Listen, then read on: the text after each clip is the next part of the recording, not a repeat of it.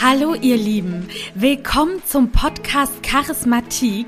Ich bin Madeleine und in diesem Podcast erwarten euch spannende Stories von inspirierenden Menschen zum Thema Charisma. Alles rund um Ausstrahlung, Mimik, Gestik, Körper, Stimme und ganz, ganz viele andere Lebensbereiche. Lehnt euch entspannt zurück und genießt die kommende Folge.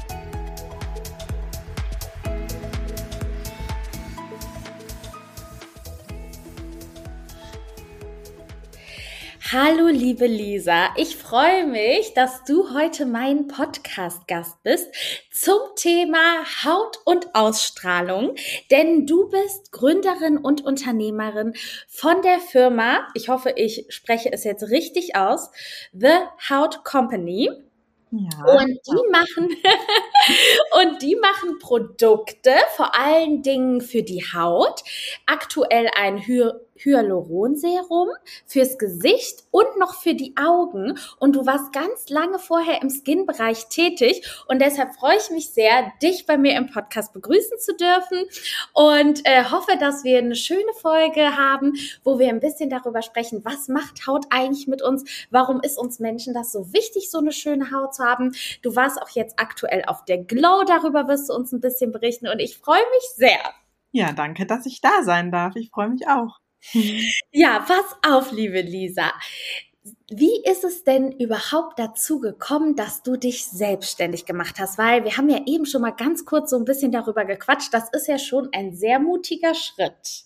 Ja, also ich, mir war irgendwie immer schon klar, dass ich irgendwann mal was eigenes machen will. Ich weiß gar nicht warum. Also mein Papa äh, war selbstständig und ich glaube, ich habe das dann von klein auf immer so ein bisschen schon mitbekommen und mitgekriegt. Ähm, und ja, ich habe dann jetzt die letzten sechs Jahre im, ähm, für ein Skincare-Startup gearbeitet und war da irgendwie von Gründungsphase an mit dabei die ganze Zeit. Und dann habe ich mir am Ende irgendwie gedacht, so ja, das kannst du auch. Also das, ähm, natürlich braucht man Mut dafür, aber ich wusste ja irgendwie schon, in mir drin habe ich das und dann habe ich es einfach gemacht. Und hast du dich schon immer für den Bereich auch Beauty, Haut etc. interessiert oder kam das erst so, äh, Learning by Doing mäßig? Also ich war immer schon, Entschuldigung, ähm, ich war immer schon Beauty interessiert. Also ich, also es war jetzt nicht irgendwie so mega krass, aber ähm, ich habe mich immer schon irgendwie so dafür interessiert, weil meine Oma auch immer zu Hause so super viel Make-up stehen hatte und auch von damals kenne ich zum Beispiel auch noch Barbour. Das gibt's ja auch schon Ewigkeiten. Ähm, daher kannte ich das so. Meine Mama hat nämlich so mit Make-up gar nichts am Hut, aber von meiner Oma habe ich das immer so ein bisschen mitbekommen. Da durfte ich mir dann auch immer die Fingernägel lackieren, wenn ich da als Kind zu Besuch gekommen bin. Und ähm, das war schon immer da. Und dann ist das aber tatsächlich ähm, entstanden, ähm, ja, als ich die Pille abgesetzt habe, weil meine Haut war eigentlich immer so, ja, ich war immer zufrieden. Ich hatte, klar hat man mal den einen oder anderen Pickel, aber ich hatte jetzt keine Hautkrankheit, aber ähm, durch das Absetzen der Pille haben sich meine Hormone so umgestellt oder das hat so lange gedauert und ich hatte so eine, ja, krasse Haut, also ich will jetzt gar nicht sagen schlechte Haut, weil es ist ja, es ist ja dann schon wieder wertend und das äh, mag ich ehrlich gesagt auch nicht, weil es ist ja auch normal, wenn man Pickel hat, ne? Aber das war halt ähm, echt ausgeprägt bei mir und das wollte ich irgendwie ändern und dann habe ich mich immer mehr ja mit dem Thema befasst, mit dem Thema Haut und Pflege und dann habe ich irgendwie angefangen, da mal so ein bisschen drüber nachzudenken. Ich habe vor, vorher habe ich mir das Gesicht mit Wasser und Seife gewaschen. Ähm, ja, und dann äh, habe ich, ja, kam das irgendwie dazu, hatte ich mehr und mehr Interesse daran mit den Inhaltsstoffen und dann kam ja auch dieses ähm, Arbeiten in, in dem Start-up und ja, habe ich mir das bisschen dann quasi angeeignet. Wahnsinn. Ich finde das richtig cool, was du gerade gesagt hast mit dem, dass du das nicht werten möchtest, wenn man eine schlechte Haut hat, weil tatsächlich habe ich so eine ähnliche Erfahrung gemacht. Ich habe eigentlich auch so ein Babyface, was irgendwie nie, wo ich nie was hatte. Und bei mir kam das auch so über die letzten drei, vier Jahre, dass das wirklich angefangen hat, dass ich Probleme mit der Haut bekommen habe. Und das ist ja nun mal so, dass das auch irgendwie, ich weiß nicht, wie du das siehst, echt wie so ein wirrer Dschungel auf einen wirkt, wo man so denkt, welche Produkte soll ich jetzt nehmen, was darf ich nehmen, dann musst du die Produkte auch immer noch erstmal drei Monate testen oder so, bis dass du weißt, ob die wirklich was bringen. Und manchmal ist das einfach, finde ich persönlich, sehr schwer, da erstmal überhaupt so einen Anpack zu finden.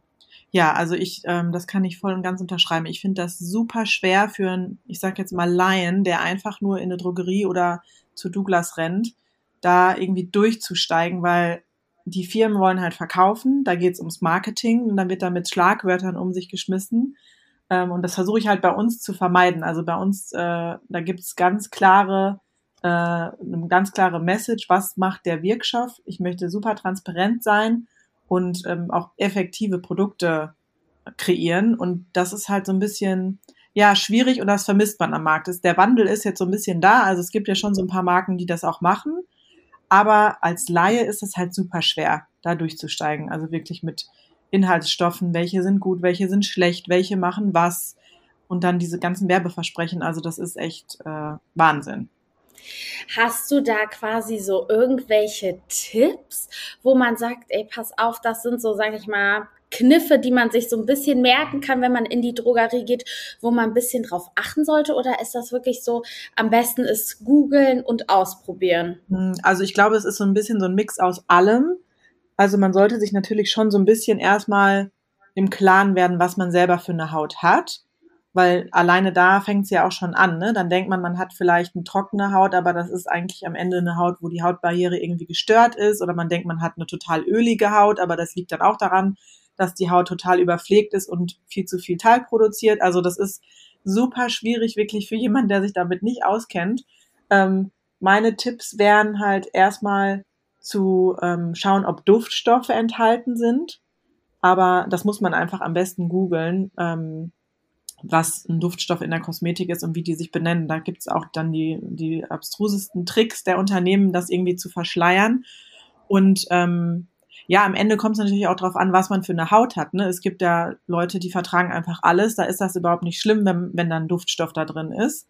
Aber Leute mit sensibler Haut, das sind halt Duftstoffe und auch besonders Sachen, die in Naturkosmetik drin sind. Das muss ich jetzt leider äh, alle Naturkosmetik-Fans, also auch wenn wir selbst Naturkosmetik, sage ich jetzt mal in Anführungsstrichen, herstellen, heißt das nicht immer, dass es besser ist, weil äh, man bedient sich dann natürlich an Stoffen aus der Natur, was ja grundsätzlich nicht schlecht ist.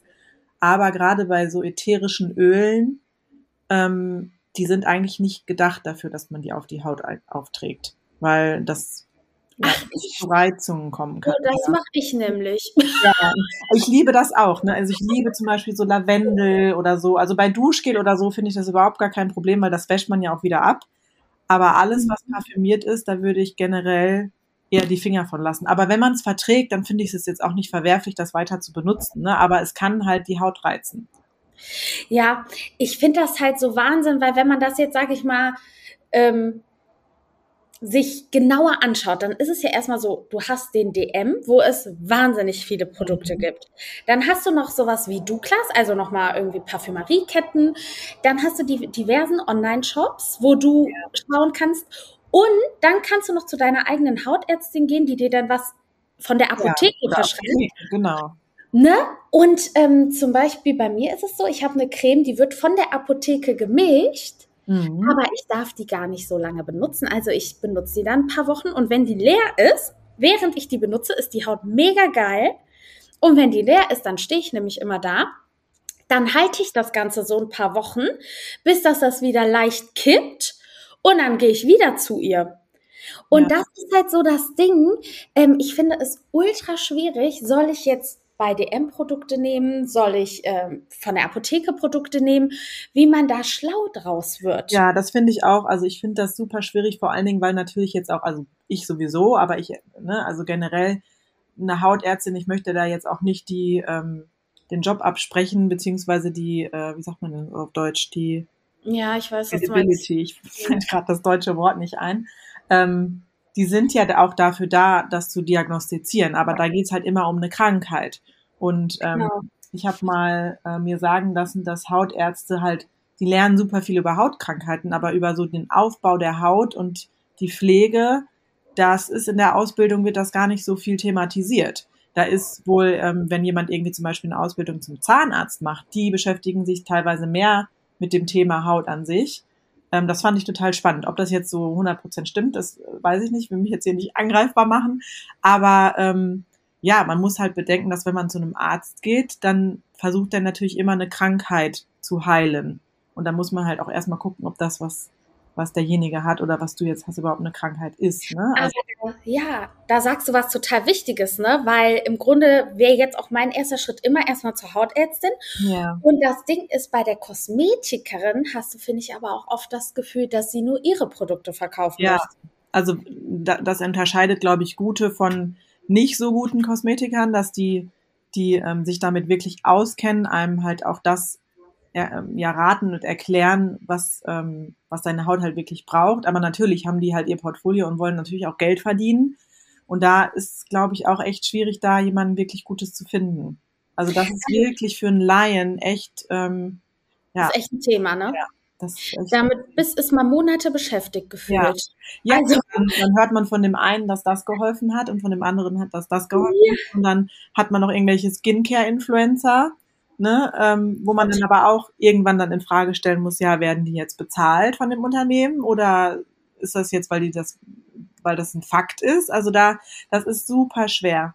Also das ist echt. Also letztendlich, glaube ich, lässt sich sozusagen an der Stelle festhalten, wenn man sagt, okay, ich habe jetzt Hautprobleme, hatte ich noch nie, ist vielleicht ein Gang zum Arzt, sage ich mal, nie falsch, aber wichtiger ist es, eine gute Kosmetikerin für sich zu finden. Das heißt, man sollte auch mal, weiß ich nicht, zwei, drei, vier testen, ne? Und dann schauen, okay, welche kommt jetzt für mich vertrauensvoll und professionell rüber. Und ähm, dass man dann zusätzlich sich eigentlich noch im Internet selber informiert, dass so wenig Duftstoffe wie möglich darin enthalten sind. ja, generell, ja. Und dann muss man wahrscheinlich durch unterschiedliche Testphasen in dem Sinne durch und die Produkte durchtesten, ne? Ja, also ich finde das auch schwierig, da jetzt irgendwie eine bestimmte Anlaufstelle Mhm. nennen. Und dann darf man ja auch nicht vergessen, dass manche, ich sage jetzt mal, Hautzustände auch noch andere Faktoren haben. Ne? Also ich persönlich ähm, habe jetzt meine Haut, sage ich jetzt mal, im Griff. Aber sobald ich meine Tage bekomme, dann habe ich auch den einen oder anderen Pickel. Aber das ist ja keine Hautkrankheit. Das ist ja dann, hat ja was mit den Hormonen zu tun. Ne? Oder, Oder wenn ich zu viel Zucker esse, das sehe ich sofort an meiner Haut. Aber da ist jeder Mensch dann auch ja wieder so individuell, dass das echt ein spannendes und sehr weites Feld und Thema ist. Ja, man braucht da, glaube ich, also man muss sich wirklich, sollte sich mal ein paar Wochen oder so äh, nach der Arbeit Zeit nehmen, um, wenn man jetzt Probleme hat, wenn man keine hat, natürlich äh, ist das super. Und sich da wirklich reinfuchsen, weil letztendlich möchte man ja sein Leben lang eine schöne Haut haben. Ja. Ne? Ich denke, das ist uns allen am wichtigsten. Und natürlich sind, würde ich sagen, so Störfaktoren der Haut ganz klar die Sonne, Ja, das wäre auf jeden Fall mein Tipp Nummer eins. Abends abschminken und äh, Lichtschutzfaktor verwenden, jeden Tag. Ah, das finde ich spannend. Und in, und in welcher Höhe? Also ich persönlich äh, benutze jeden Tag 50. Ah ja, und ist die Creme dann für dich auch nicht zu fettig? Weil das habe ich Nee, genau, ja, das ist so dieses, ähm, ich sag jetzt mal, veraltete Bild der Sonnencreme. Ne? Das hatte ich auch. Also ich habe das auch irgendwann mal ähm, irgendwo äh, gelesen, weil die, die Sonne scheint, scheint ja jeden Tag. Ne? Man darf das nicht unterschätzen. Ob jetzt die Wolken davor sind oder ob Winter ist oder ob Sommer ist, die Sonne scheint jeden Tag. Das heißt, die UV-Strahlung wirkt halt auch jeden Tag auf unsere Haut. Wenn ich natürlich den ganzen Tag das Haus nicht verlasse, dann kriege ich natürlich mein Gesicht auch nicht ein. Aber ähm, sonst versuche ich da schon jeden Tag dran zu denken. Und ich hatte aber selber früher auch immer dieses ähm, Bild im Kopf, ja, Sonnencreme, zugekleistert, total fettig, dann kriege ich ja nur noch mehr Pickel. Aber es gibt mittlerweile so tolle Sonnencremes auf dem Markt, die so leicht sind vom Gefühl her, die auch sogar abmattieren. Ähm, also ich, äh, man muss dann seine Pflege für sich finden und da auch sich so ein bisschen durchtesten. Aber ich habe meine für mich gefunden und bei der bleibe ich, die liebe ich und die ist super. Also manchmal trage ich auch nur Sonnencreme und schmink mich nicht. Und das geht äh, voll klar. Also ich habe nämlich auch eine Freundin, die ist so ein mediterraner Typ und die nimmt tatsächlich auch jeden Tag 50. Mhm. Ja, Obwohl es ist halt, ähm, um Hautkrebs vorzubeugen und halt Hautalterung. Ne? Also das wird sich dann Also später, äh, bezahlt machen, sag ich mal. ah ja, okay, nee, das ist ja noch mal gut zu wissen. Und trägst du die dann unter dem Make-up Genau. quasi? Ja. Also es gibt ja mittlerweile auch Make-ups, die ähm, Lichtschutzfaktor mit enthalten haben. Aber um da wirklich auf diesen Schutz zu kommen, der da drauf steht, da müsstest du so viel Make-up tragen. Also ich habe eine Sonnencreme, die ist leicht flüssig. Und wenn ich die, also mein, mein, ähm, wie so wie ich mir das merke, von der Menge her ist es immer, ich mache immer einen Streifen auf meinen Mittelfinger und auf meinen Ringfinger. Und das nehme ich fürs ganze Gesicht. Also so viel Produkt, dass man die Wirkung von dem Lichtschutzfaktor 50 hat. Und eigentlich sollte man den Tag über auch nachcremen. Das mache ich aber selber nicht. Da habe ich keine Lust zu. Aber das ist, äh, man muss da eine richtig hohe Menge nehmen. Also so ein bisschen reicht nicht. Das muss man in sich einarbeiten und dann kann man dann danach das Make-up drüber. Das heißt, man lässt es am besten auch wirklich noch was einwirken. Ja, das mache ich auch immer so, ja. Oh, da gibst du hier aber super Tipps an die Hand, weil ich glaube, dass jeder so mal hört, ja, komm, mit Sonnenschutzfaktor, das ist schon gut, ne? Und dann guckt man so, ach ja, 15, ach ja, reicht, ne? Ja. Nee, am besten 50. Aber dann frage ich mich auch immer, mal ganz ehrlich, warum wird sowas dann eigentlich noch verkauft? Also so, ja, weißt Weil das halt schwierig ist, da, ähm, also die, die Entwicklung von einem Sonnenschutz ist super komplex. Ah. Ähm, und es gibt super viele verschiedene UV-Filter, manche sind patentiert und also da so eine, also das dauert echt super lange, dann einen guten Sonnenschutz zu entwickeln. Und viele Firmen haben dann da keine Lust drauf, weil das halt dann zu schmierig wird, zu viel Weiß auf der Haut hinterlässt, ne? Also und, zu teuer. Genau, weil das dann am Ende natürlich derjenige sich auch denkt, ach ja, mir reicht ja 15, weil ich will ja braun werden, weil man hat ja noch dieses Schönheitsideal, dass braun sein schön ist. Das ist ja bei uns immer noch so verbreitet. Total. Und ich glaube, davor schrecken dann halt auch viele zurück, die sich dann denken, ja, dann nehme ich nur 15, das reicht, dann bin ich ein bisschen geschützt, dann werde ich noch braun. Aber es ist, ja, ist gefährlich für die Haut. Ich muss ehrlich sagen, ich sehe das auch so, dass Braunsein schön ist. Ja, also ich muss das auch sagen. Ich finde das, also es sieht schön aus, natürlich. Man hat eine frische Bräune im Gesicht. Man sieht, sieht nicht so bleich aus, aber man kann das ja mittlerweile mit, mit so Selbstbräunertropfen oder in, in so Self- Tanning-Studios, ähm, wo das aufgesprüht wird, kann man das ja Oh, da bin ich früher auch immer hingegangen. Ja. Aber tatsächlich, bei mir ist das Problem, also ich dusche relativ viel. Ja. Und ähm, das ist ja auch so ein Thema, was man, glaube ich, gar nicht so machen sollte, richtig? Man, sonst wird die Haut so trocken, ne? Ja, es kommt natürlich auch auf deine Haut dann an, ne? Also man soll eigentlich, ich will jetzt nicht sagen, man soll sich nicht täglich duschen, ähm, hm. weil, Aber eigentlich also, nicht, ja. Ja, das ist ja dasselbe wie mit dem Haare waschen. Ne? Man soll sich ja auch eigentlich nicht jeden Tag die Haare waschen, aber es kommt natürlich darauf an, wie das am Ende aussieht. Wenn meine Haare jeden Tag super fettig sind, dann natürlich wasche ich dann meine Haare. Ne? Also das ist dann immer auch eine Frage, wie lange halte ich das dann aus? Wenn man dann nach Schweiß riecht, dann natürlich duscht man dann. Also. Ja, klar. Ne? Und das ist auch immer mein, das Problem mit dem Bräunungsspray, weil ich bin da auch immer total verleitet. Dann sehe ich auf Instagram, boah, das soll jetzt so toll sein und macht keine Flecken. Und bei mir ist das so, wenn ich das benutze und ich gehe dann, weiß ich nicht, noch zum Sport, dann gehe ich noch duschen. Mhm, dann ist fleckig, ne? immer bei mir fleckig. Ja, ich benutze das halt für meinen Körper nicht. Ich habe so Drops, die ich so in meine Tagespflege reinmische manchmal. Ja. Okay. Die kenne ich gar nicht. Ja, es gibt ähm, es gibt's auch bei DM mittlerweile. Also ich habe so, so eine Marke, die ist ein bisschen teurer gewesen, da gab es das noch cool. nicht bei DM. Das sind dann einfach nur so kleine Drops, die du mit in deine Tagespflege reinmischt oder ins Make-up. Wie geil. Und dann wird das im Gesicht was bräuner. Mhm, ein bisschen, genau. Und dann kommt es natürlich drauf an, ob du jetzt irgendwie zwei oder drei Tropfen nimmst. Aber wenn man da immer irgendwie jeden Tag nur einen Tropfen nimmt, dann ist das immer so eine, finde ich, schöne Bräune. Das halt aufrechterhalten wird. Das finde ich wirklich mega, muss ich mhm. sagen. Das muss ich mir merken. Ja, also würdest du auch sagen, dass letztendlich gibt es kein Bräunungs, ähm, kein Bräunungscreme, die wirklich nicht fleckig wird, oder? Ja, nee. Also ich, wie gesagt, für den Körper benutze ich das nicht. Da bin ich ehrlich gesagt zu faul für.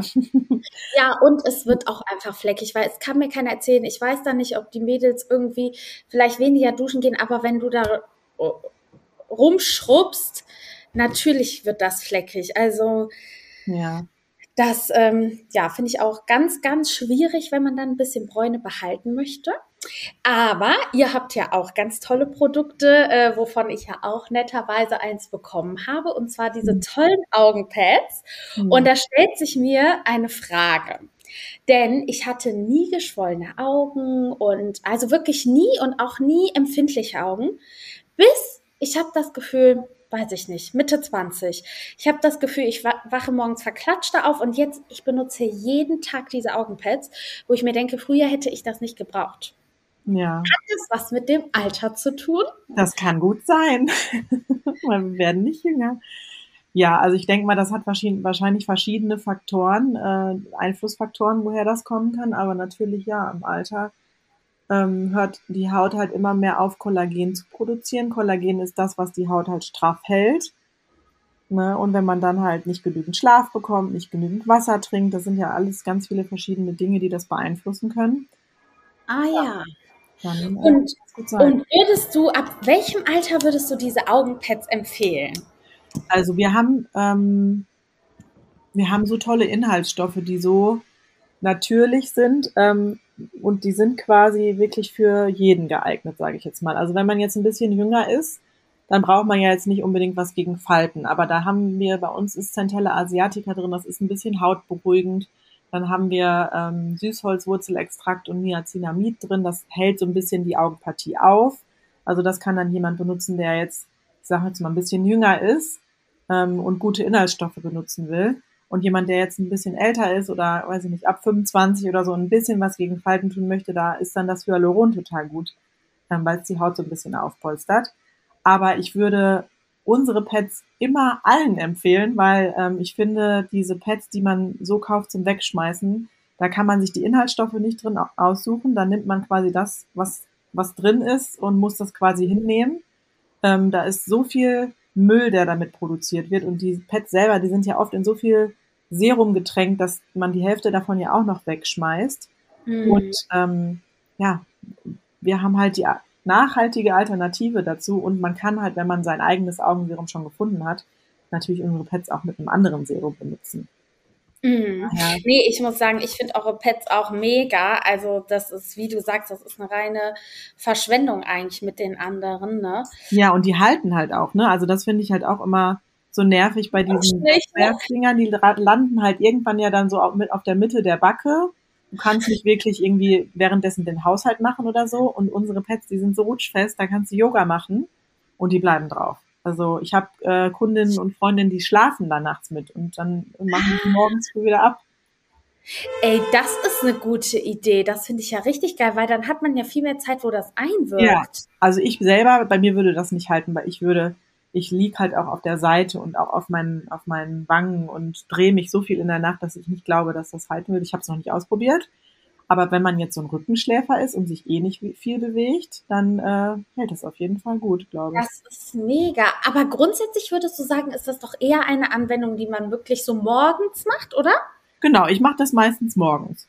Also ich habe dann ja. neben dann meine Tasse Kaffee, setze mich aufs Sofa und dann mache ich so ein bisschen Me-Time, Self-Care Oh, ich auch immer. Ich liebe das. Was ist da deine Routine?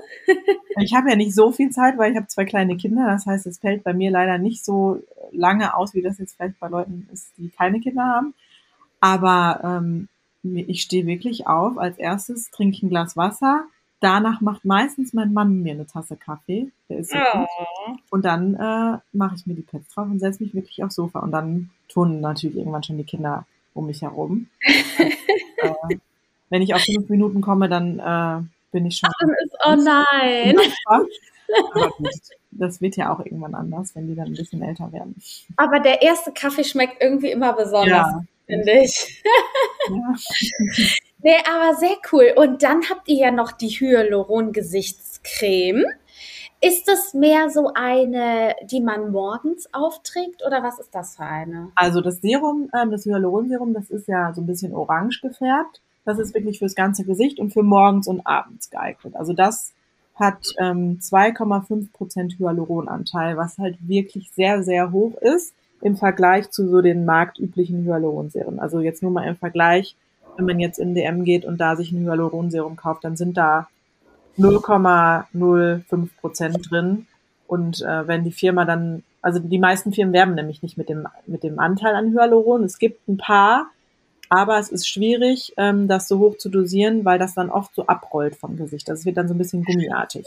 Oh. Und ähm, unser Hyaluron ist ein Oligohyaluron, zwei Prozent. Und das ist halt ein besonders ähm, niedermolekulares Hyaluron, das super in die Haut einziehen kann. Das heißt, das rollt halt überhaupt nicht ab, und zieht super ein. Das heißt, man kann es morgens und abends benutzen, sollte dann aber immer noch eine Feuchtigkeitscreme drüber tragen, damit es dann auch in der Haut bleibt, weil sonst verpufft es nämlich in die Luft und man muss das dann so ein bisschen einschließen. Und dann haben wir noch Traubenkernextrakt drin. Das ist ein Antioxidant. Also das ist auch nochmal super ähm, gegen die freien Radikalen in der Luft und schützen die Haut so ein bisschen. Und insgesamt haben wir auch nur vier Inhaltsstoffe in den Hyaluronen. Also das ist ähm, ja auch nicht normal auf dem Markt. Also wenn man sich da mal so die, die Serien und Cremes anguckt, da ist meistens die ganze Rückseite vollgedruckt mit Inhaltsstoffen. Und dass wir vier haben, ist schon sehr besonders. Das ist Hammer, ne? Mhm. Also deswegen finde ich auch euer Design, dieses minimalistische irgendwie, ne? So konzentriert, minimalistisch auf den Punkt, nicht viel Shishi, man kommt nicht durcheinander, ist eigentlich perfekt. Und ist das denn so ein Serum, was dann wirklich dafür ist, so antifaltenmäßig? Ja, also Antifalten, ich, ähm, ich, mag, ich mag das gar nicht immer so sagen. Also ich mag auch dieses Anti-Aging nicht. Ich, ich sage lieber Slow Aging oder Well Aging, weil mhm. den, den Altersprozess richtig aufhalten, das geht nicht.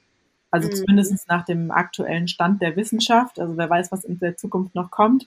Aber es ist und bleibt einfach so, dass ähm, mit dem Alter die, Produkt, die Kollagenproduktion der Haut abnimmt. Das heißt, die Haut, das muss man sich so vorstellen, die Haut erneuert sich eigentlich immer ständig und hat deswegen so eine Sprungkraft und sieht so aufgeplampt aus und dieser Prozess verlangsamt sich halt im, im Alter und deswegen ähm, bekommen wir Falten. Das ist quasi der Grund. Also die Haut macht das gleiche, aber sie macht es einfach langsamer und kann nicht mehr mitkommen. Ähm, und deswegen entstehen halt Falten, natürlich durch Mimik auch. Und das Hyaluron kann dann halt helfen, diese Falten so ein bisschen aufzupolstern und der Haut viel Feuchtigkeit zu spenden, weil Hyaluron selbst bindet ganz viel Wasser an sich. Also es ist halt auch immer sehr gut, wenn man dann viel Wasser noch trinkt, weil wenn das in der Haut eingezogen ist, dann ähm, kann die Haut sich von innen selber so ein bisschen aufplampen. Aber dass das jetzt wirklich gegen Falten ist, ähm, das mag ich gar nicht sagen. Also es ist eigentlich eher so, ja, um aufzupolstern und so ein bisschen sich frischer aussehen zu lassen, aber es ist jetzt kein Anti-Faltenmittel.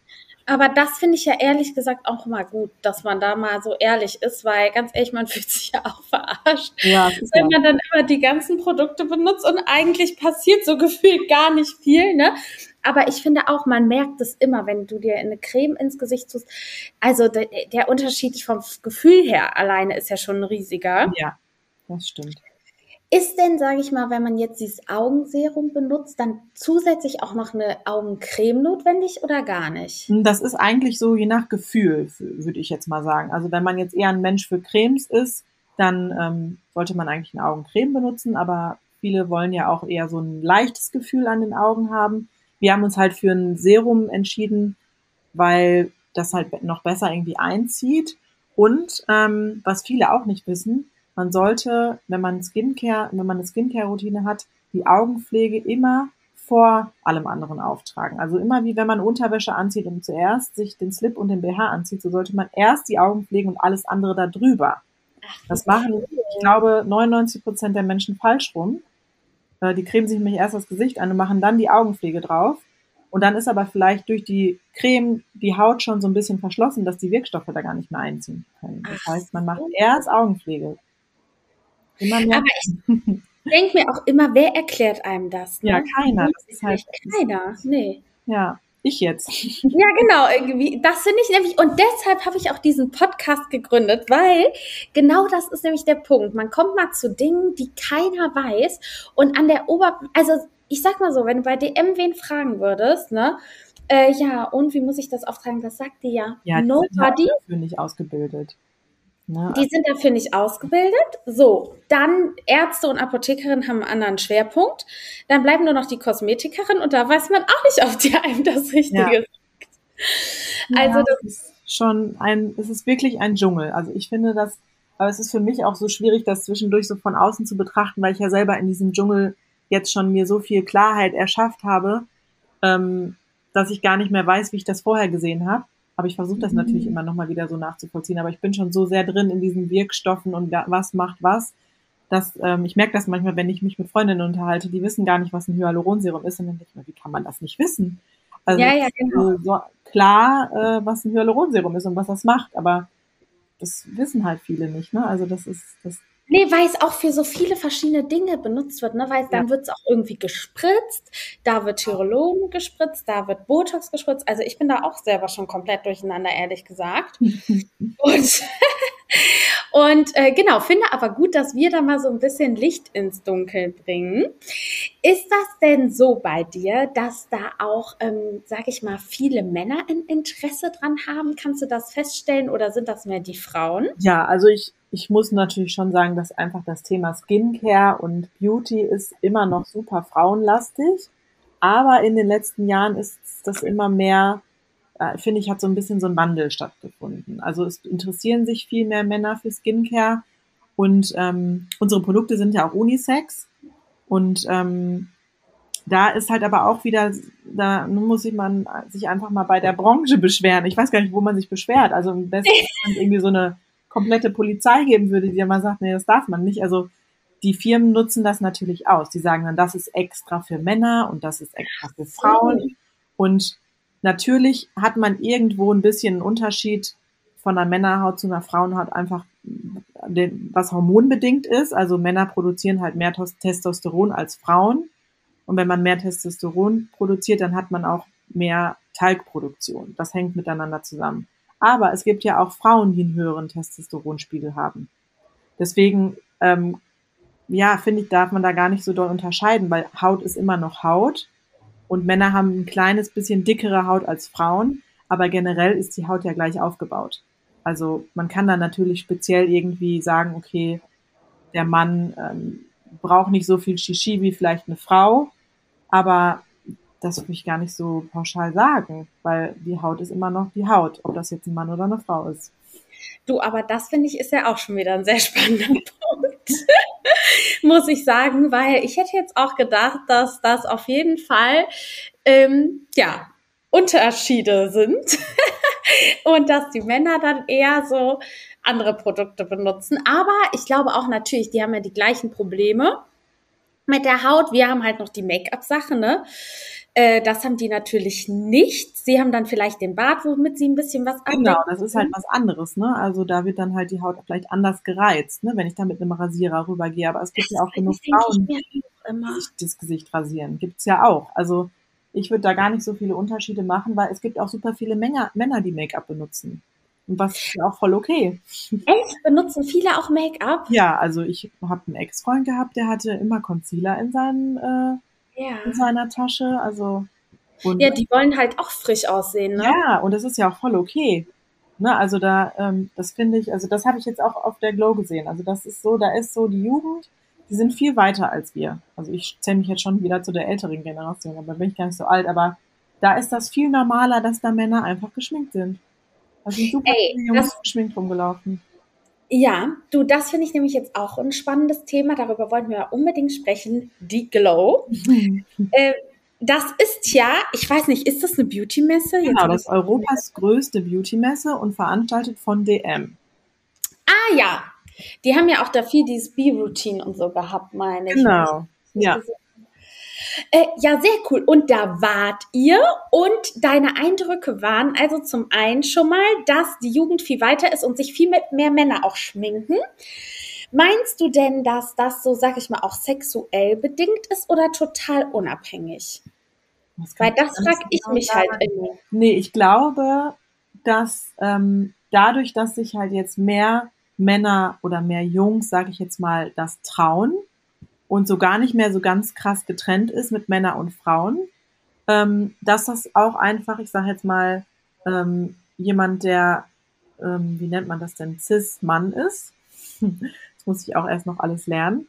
Ähm, also quasi ein Mann ist und sich auch als Mann identifiziert, der aber dann vielleicht an einem schwulen Mann sieht, der sich vielleicht mehr schminkt, dass es voll okay ist, sich zu schminken und sich dann vielleicht deswegen auch traut, weil er sich einfach schminken möchte unabhängig davon, ob er jetzt schwul ist oder nicht oder was auch immer er ist. Also ähm, wer hat denn gesagt, dass nur Frauen sich schminken dürfen? Ja, das weiß ich auch nicht. total spannend, ne? Und das so zu sehen, das fand ich echt cool. Ähm, das ist irgendwie in den unteren Generationen viel mehr verwischt und viel mehr Offenheit da.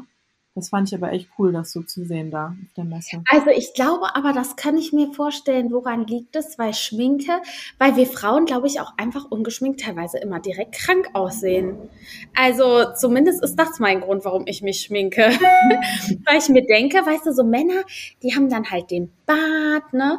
So, und dann haben die ja was im Gesicht und das fehlt uns Frauen halt teilweise. Ja, das ist halt wieder dieses Schönheitsideal, ne, was einem irgendwie schon immer vorgelebt wurde dass man halt keine Augenringe haben darf, dass man keine Pickel haben darf, dass man kein, keine roten Flecken haben darf. Ähm, und das war ja eine ganze Zeit lang total in, eine ganz reine Haut zu haben und man sollte keine Sommersprossen haben. Jetzt sind ja im Moment Sommersprossen voll in und jeder malt sich Sommersprossen auf. Also ist ja auch immer irgendwie so, was gerade der Trend ist.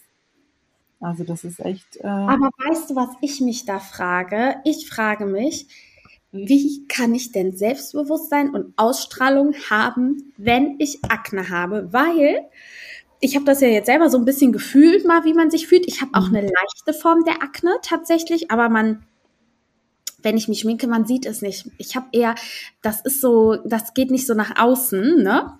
Mhm. Und das sind eher so Rötungen und sowas. Und dann frage ich mich, weil Haut ist ja etwas, die guckt jeder ins Gesicht, dich guckt ja. jedem an. Äh, dein Gesicht ist dein, ist deine Unterschrift irgendwie. Das ist so, das bist ja komplett du nach außen hin. Und dann frage ich mich, wenn man das nicht in den Griff bekommt und da wirklich eine Krankheit hat, wie schafft man es damit noch irgendwie selbstbewusst zu sein? Ja, das ist die Frage. Also ich das glaube, ist das ist halt das Schönheitsideal, ne? Also das ist halt das, weil in der Werbung nie die richtige Haut gezeigt wird.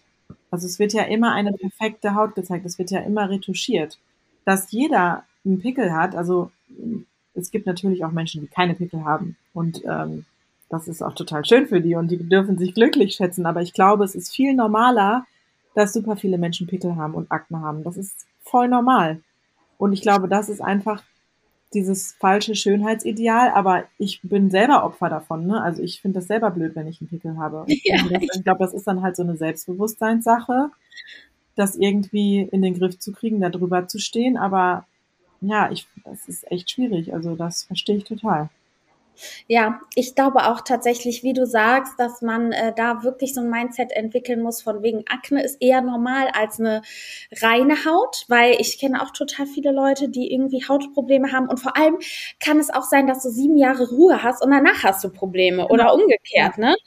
Das ist ja auch nicht gesagt, nur weil du es nie hattest, dass es nicht nochmal kommt. Ja, und dass man das auch so ein bisschen als total normal wie Falten oder so ansieht, ne? Und sagt, pass auf, so kann sich halt eben Haut auch nach außen hin zeigen, ne? Ja. Oder genauso wie bei dünnen Haaren.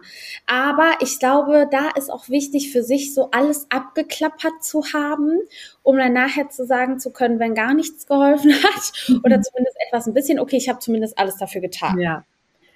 Dann äh, kannst du halt auch nicht mehr tun in dem Moment. Ja. Und was war noch dein Eindruck der Glow? Du hattest mir ja erzählt, ihr habt den Nachhaltigkeitspreis gewonnen. Ja, also es war total cool. Also wir haben ähm, erstmal bei einem, ja, wir wurden von einem Follower bei einem Gewinnspiel verlinkt, dass man als Startup einen Stand gewinnen konnte. Und das war in Zusammenarbeit mit B-Routine und da haben wir dann tatsächlich einen Stand gewonnen. Parallel dazu lief aber ähm, eine Bewerbung für, ähm, das hieß QVC Next in Sustainability, wo man sich für diesen Nachhaltigkeitspreis bewerben konnte. Und da sind wir dann ins Finale gekommen. Und was ich nicht wusste, ist, dass man quasi im Finale dann auf der Glow in Essen auf der Bühne einen Pitch halten musste. Nein. Und, ähm, ja, das musste ich dann am Samstag oder durfte ich, will ich lieber sagen, weil ich war super aufgeregt und ähm, da war jetzt hier der Ralf Dümmel zum Beispiel von Die Hülle der Löwen saß in der Jury. Nein. Geschäftsführerin von und Gretel Cosmetics, ähm, natürlich äh, eine Repräsentantin von QVC und noch die Geschäftsführerin von B-Routine. Also das war auch wirklich eine hochkarätige Jury. Und ja, ich musste dann da äh, über unsere Firma und die Augenpads erzählen und habe dann tatsächlich gewonnen. Das glaube ich nicht. Und wie viele Konkurrenten hattest du? Ähm, witzigerweise waren, also wie viele sich beworben haben, dafür weiß ich nicht, aber es waren drei, die dann im Finale waren. Und dann hat aber am Tag des Finales eine Firma noch abgesagt, also ein Start-up. Also es war quasi eine 50-50 Chance. Aber ich war trotzdem halt so aufgeregt. Also ich konnte gar nicht richtig schlafen und auch überhaupt war überhaupt nicht richtig ansprechbar bis zu diesem Auftritt. Also es war ja, war, war eine total coole Erfahrung. Und dass man natürlich dann auch noch gewinnt, das äh, war dann der krönende Abschluss. Und total cool. Aber würdest du sagen, dass es heutzutage, beziehungsweise erstmal andere Frage, würdest du sagen, ihr hättet auch bei der Höhle der Löwen mitmachen können? Ähm, tatsächlich haben wir uns da beworben bei die Höhle der Löwen. Ach. Und ähm, sind da auch ähm, bis zum Ende durchgekommen. Also da gibt es so verschiedene Casting-Steps, die man da durchgeht und man wird dann quasi auch von dem Team vorbereitet, muss seinen Pitch vorbereiten. Also wir sind wirklich bis zum letzten Schritt. Ähm, also es war quasi alles bereit für die Aufzeichnung und dann ist es aber so, dass du quasi in einem Pool von Kandidaten bist und dann rufen die dich an, wenn ähm, wieder eine Aufnahme ist. Und ich habe dann den Anruf bekommen an einem Montag. Ich glaube so ja, gegen frühen Abend. Und ähm, da hieß es, Lisa, ihr seid dabei, ihr seid bei die Hülle der Löwen, ihr könnt Donnerstag zum Auftritt kommen. Und ich war schon so voll aus dem Häuschen und mein Sohn hatte dann aber Fieber bekommen. Also so total spontan, nach der Tagesmutter haben wir ihn abgeholt, der hatte auf einmal 40 Grad Fieber. Keine Ahnung, was das war.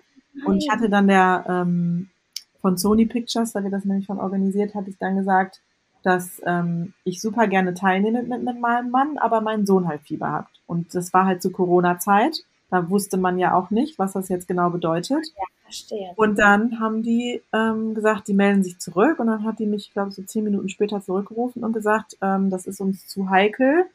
Wir würden euch jetzt dann erstmal wieder rausnehmen aus der Aufnahme, aus dem Aufnahmetag. Aber es gab ja noch andere Aufnahmetage. Und ich weiß nicht genau, wie die das am Ende entscheiden wer dann da teilnimmt und wer nicht, weil wir wurden dann nicht nochmal angerufen, leider. War so ärgerlich, aber ich glaube immer, dass etwas aus einem bestimmten Grund passiert. Also ich glaube nicht, dass das jetzt einfach nur Pech war, sondern ich glaube, das war Schicksal, das sollte so sein, weil mein Sohn hatte auch nichts, ne? Also es, der war dann am nächsten Tag wieder topfit. Also der hatte kein Corona, der war, hatte keine Krankheit, hatte keine Zähne bekommen oder sonst irgendwas was jetzt irgendwie auf dieses Fieber hindeutet. Das heißt, es war für mich irgendwie so ein Zeichen aus dem Universum, das soll jetzt nicht sein. Und mhm. ähm, ja, das war so für mich, wir schaffen das auch ohne die Hülle der Löwen. Und jetzt haben wir ja diesen Preis gewonnen ähm, und können bei QVC auftreten. Und das ist, äh, das ist schon echt cool. Ach, wie cool. Das heißt, ja. die können das dann eure Produkte im Fernsehen verkaufen. Genau, ich, war, ich habe noch gar keine Details, weil das ja auch alles erst am Samstag passiert ist. Aber das war quasi der Gewinn. Also die haben eine nachhaltige, ein nachhaltiges Beauty-Startup gesucht, ähm, um das bei sich zu platzieren. Das ist natürlich für uns jetzt mega cool. Und das halt auch ohne Investoren, ne? Am Ende. Das ist ja Hammer. Also ich bin ja immer ähm, der Meinung, man könnte da auch äh, sonst auch nochmal natürlich, ihr könnt ja auch anrufen und fragen, ne? Wie sieht's aus? Ihr wolltet euch melden. Ja, äh, also das ähm, war dann durch. Also das habe ich natürlich auch gemacht, habe gefragt, wie sieht's aus? Und dann haben die dann irgendwann gesagt, so nee, die Aufnahmen sind jetzt vorbei, ihr wurdet jetzt einfach nicht nochmal ausgewählt. Das ist halt dann da irgendwie so, ne? Also dann passt das vielleicht irgendwie nicht für die für den Tag in die Aufnahme. Von der Mischung her und so kann das auch sein. Ja, genau. Dann war da schon zu viel Beauty mm. dann. Dann haben die vielleicht uns als Beauty-Unternehmen da eingeplant und dann haben sie dafür einen Ersatz genommen. Das weiß ich alles nicht. Ich bin ja dann aber natürlich war ich total traurig. Ne? Also es war schon echt, ähm, hat sich nicht cool angefühlt. Aber ja, wie gesagt, ja, ich glaube, nicht. dass das einen bestimmten ja. Grund hatte und vertraue darauf und jetzt schaffen wir es auch ohne. Und man kann sich ja im Zweifel auch immer nochmal bewerben. Ne? Also gibt ja noch die ganze Ja, ich hatte auch letztes Jahr an Miss Germany teilgenommen, bin eigentlich weitergekommen und habe von selber aufgehört, weil ich auch ähm, da in Konflikt geraten bin mit meiner Modelagentur tatsächlich, weil die meinten dann, das ginge vertraglich nicht. Ja. Und da habe ich aufgehört und dachte, musste mich auch irgendwie so entscheiden, obwohl ich mich eigentlich noch gar nicht entscheiden konnte, weil ich ja gar nicht wusste, was kommt so auf mich zu. Ja. Aber das sind halt manchmal so Dinge, dann ist man in sowas drinne und plötzlich, ähm, ja, passiert dann halt was und äh, ich konnte mich damit auch ähm, eigentlich sehr schnell gut abfinden, weil wie du sagst, plötzlich öffnet sich halt eine andere Tür einfach in einer anderen Form. Genau. Und das mit QVC finde ich auch sehr, sehr geil. Das ist ja auch Hammer. Und da würde mich nämlich auch mal interessieren, verkauft ihr eure Produkte nur online? Ja, Oder Moment nur online, genau.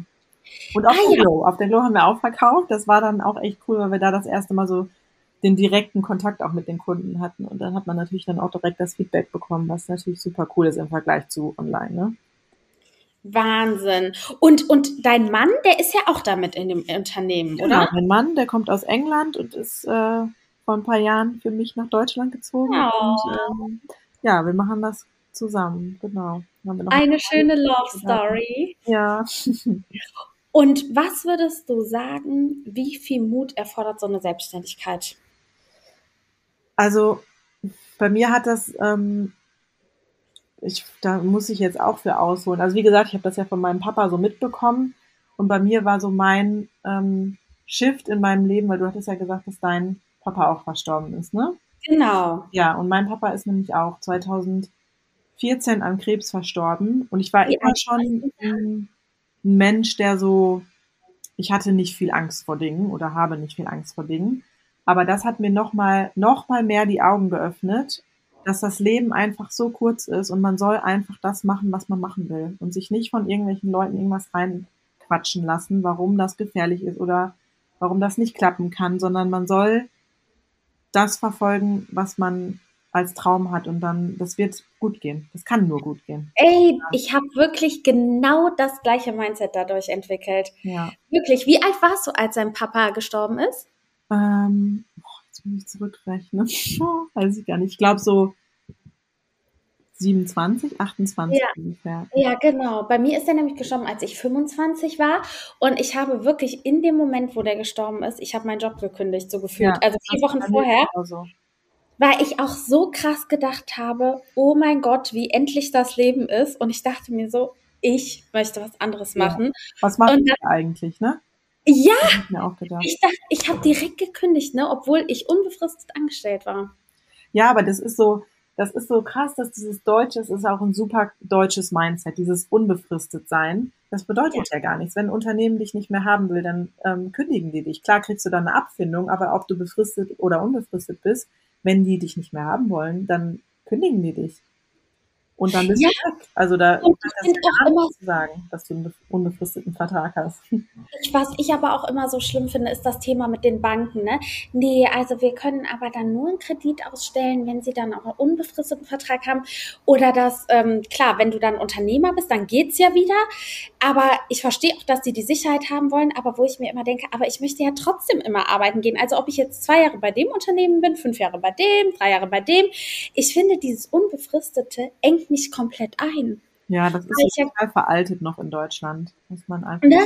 Weil ich so denke, ey, nur, ich habe so, ich möchte ja arbeiten, nur weil ich vielleicht mal das Unternehmen wechseln will, ähm, heißt das ja gar nicht, dass ich nicht arbeite. Und dann bist du wegen sowas so jahrelang in einem Unternehmen gefangen, weil du nur nach dieser Sicherheit strebst. Ja, das stimmt. Das stimmt. Und ich ja, und ich habe wirklich jetzt auch so von meiner Familie, die war natürlich auch total geschockt. Die meinten, nein, Martin, wie kannst du das machen, ne? Aber äh, ich bin ganz ehrlich, nach Corona hätte ich es wahrscheinlich nicht mehr gemacht. Ja. Ja, also das ist, man muss sich da wirklich, also nichts gegen die Leute, die angestellt sind. Ne? Wenn die glücklich in ihrem Beruf sind, dann sollen die da auch bleiben. Ne? Also da, das meine ich jetzt gar nicht. Aber es gibt ja so viele, die angestellt sind und die ihren Beruf gar nicht mögen. Und dann, dann also das ist ja so verschenkte Lebenszeit. Und also das, ja, aber ich bin da auch, glaube ich, zu lange schon aus diesem System ausgebrochen. Ähm, da ist Hast Angst. du das einmal bereut? Nee, nie habe ich das bereut. Nicht einmal. Hattest du denn auch mal einen Punkt, wo du dachtest, okay, das Unternehmen, ich krieg das nicht auf die, ähm, wie soll ich sagen, ich krieg das nicht auf die Straße, ja. weil es braucht ja schon immer so ein, zwei Jahre, sag ich mal, würde ich jetzt mal so aus dem Bauch. Ja, natürlich. Also das hat man ja, glaube ich, wenn man selbstständig ist, immer, ne? Weil man hat halt keine hundertprozentige Sicherheit, das mhm. kommen und kaufen, wenn man jetzt, ich sag mal jetzt wie wir, ein Produkt verkauft, ne? Man muss natürlich Werbung machen und man muss im Gespräch bleiben und man muss natürlich auch arbeiten. Ne? Man kann sich nicht ausruhen und gar nichts machen. Dafür ist man halt selbstständig. Ähm, aber wenn man sich dem bewusst ist und dieses Mindset dann dahingehend entwickelt, ähm, dass man das akzeptiert, dass es halt auch mal diese Phasen gibt, wo es halt nicht so gut läuft und dann aber daran glaubt, dass das große Ganze schon irgendwie, ja, so wird, wie man sich das vorstellt und einfach weitermacht. Aber ich glaube, das ist so das, was, ähm, wo viele dran scheitern, dass die, sobald da eine Hürde kommt, dann die Zweifel anfangen. Das klappt nicht, das kann ich nicht, jetzt kommt das Geld nicht rein. Und man muss einfach weitermachen. Und immer weiter, weiter, weiter, weiter. Und äh, dann gehen die schlechten Zeiten auch vorbei und dann kommen wieder gute Zeiten, wie das halt ist im Leben. Das finde ich richtig schön. Jetzt nochmal, sage ich mal, zum Abschluss unseres coolen Gespräches. Also ich muss wirklich sagen, ich bin total begeistert, was du alles für Tipps und ähm, ja, so irgendwie Hintergrundwissen jetzt uns an uns weitergegeben hast, weil das kann man ja wirklich, also ich wusste da ganz viele Dinge nicht und ich würde eigentlich schon sagen, dass ich mich ja, ich gehe zur Kosmetikerin, ich gehe zur Apotheke, ich gehe zum Hautarzt und ich wusste es auch alles nicht, ähm, weil es doch ein wirklich komplexes Feld ist.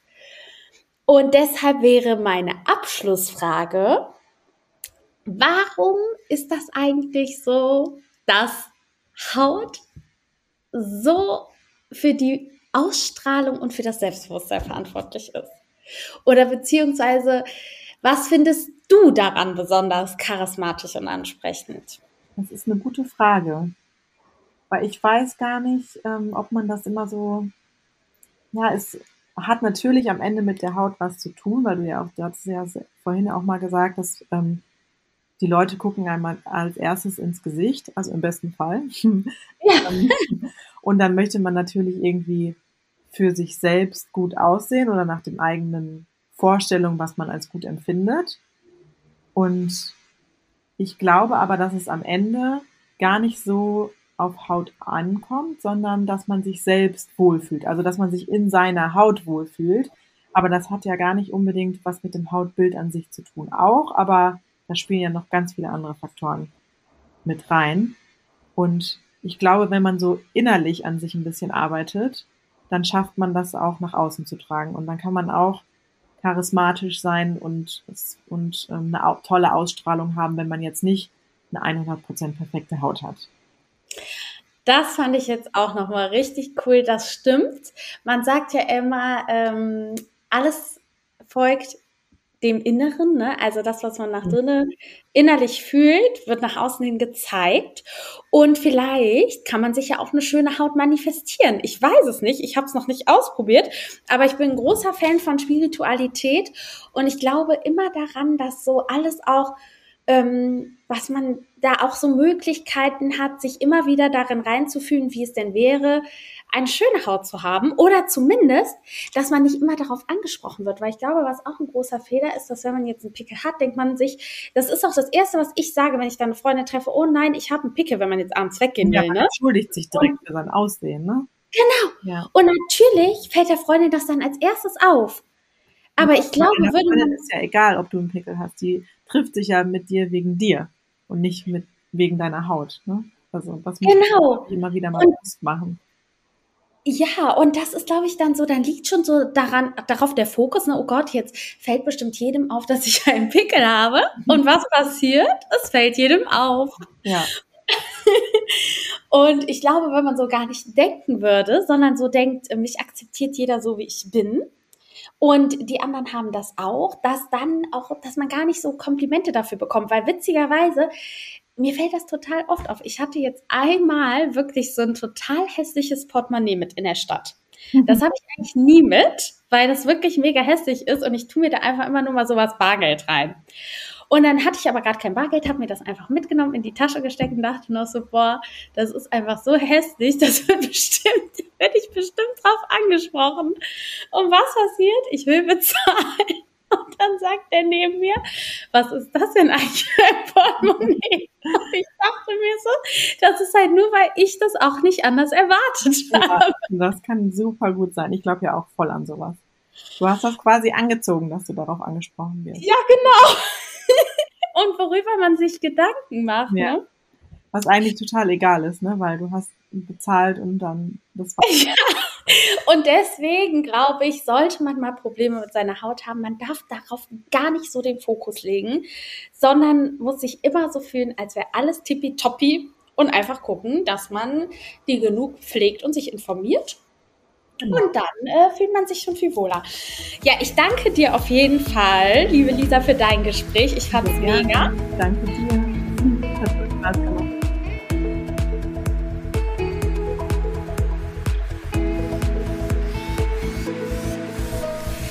Ihr Lieben, ich hoffe, ihr hattet ganz viel Spaß beim Zuhören dieser Folge und konntet für euch noch einen Mehrwert daraus mitnehmen. Hinterlasst mir sehr gerne Feedback und Bewertungen oder schreibt mir eine E-Mail bei Fragen und Anregungen. Ich hoffe natürlich bis zum nächsten Mal und sage bis bald.